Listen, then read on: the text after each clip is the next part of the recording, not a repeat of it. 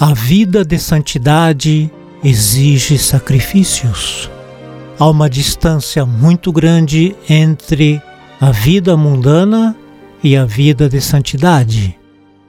É como se fossem duas pessoas que estão cada uma de um lado diferente de um rio largo e profundo, com a diferença de que o mundano precisa atravessar o rio, mas ainda não aprendeu a nadar. A verdadeira oração, aquela que me conduz a conhecer a Deus e a amá-lo e conhecer a mim mesmo, ensina a nadar. Mas ir para o outro lado é só o começo da caminhada para a santidade. À medida que eu intensifico a minha vida de oração, percebo que não há amor como o de Cristo por mim. Como disse São Bernardo, eu bem compreendo o motivo de vossa morte. Sei que pecado cometestes. O vosso pecado é o vosso amor.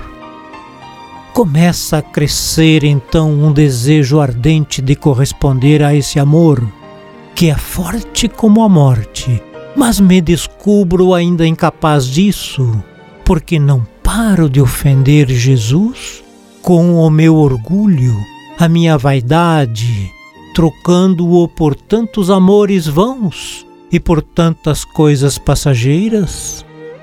Quanto mais eu rezo, mais percebo as minhas misérias e mais me desprezo por perceber que sem a graça de Deus não sou capaz de fazer nenhum bem, assim como não sou capaz de fazer um cabelo tornar-se branco ou negro pela minha vontade, como nos ensinou Cristo.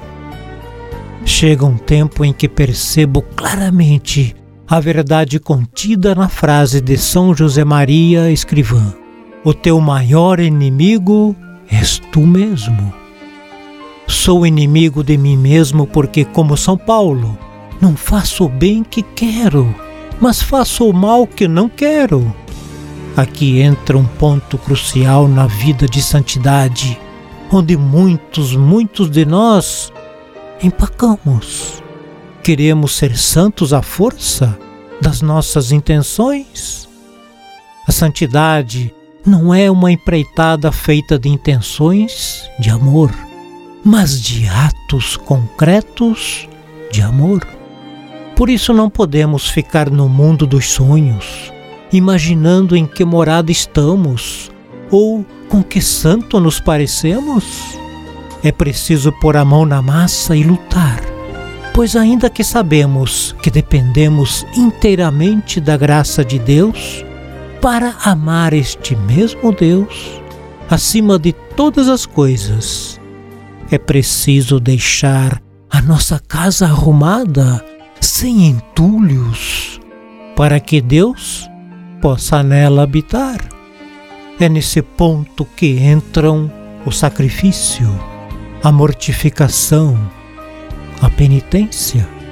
A alma tem aspirações elevadas, quer as coisas santas, mas o corpo quer consolações, quer prazeres quando as nossas paixões estão desordenadas dentro de nós, o corpo é conduzido pelos sentidos, arrastado pela concupiscência e não tarda a cair no pecado, jogando por água abaixo aquele sonho tão piedoso em que éramos os mais irrepreensíveis e santos. Precisamos domar o nosso corpo, tê-lo como escravo, ao invés de sermos escravizados por ele.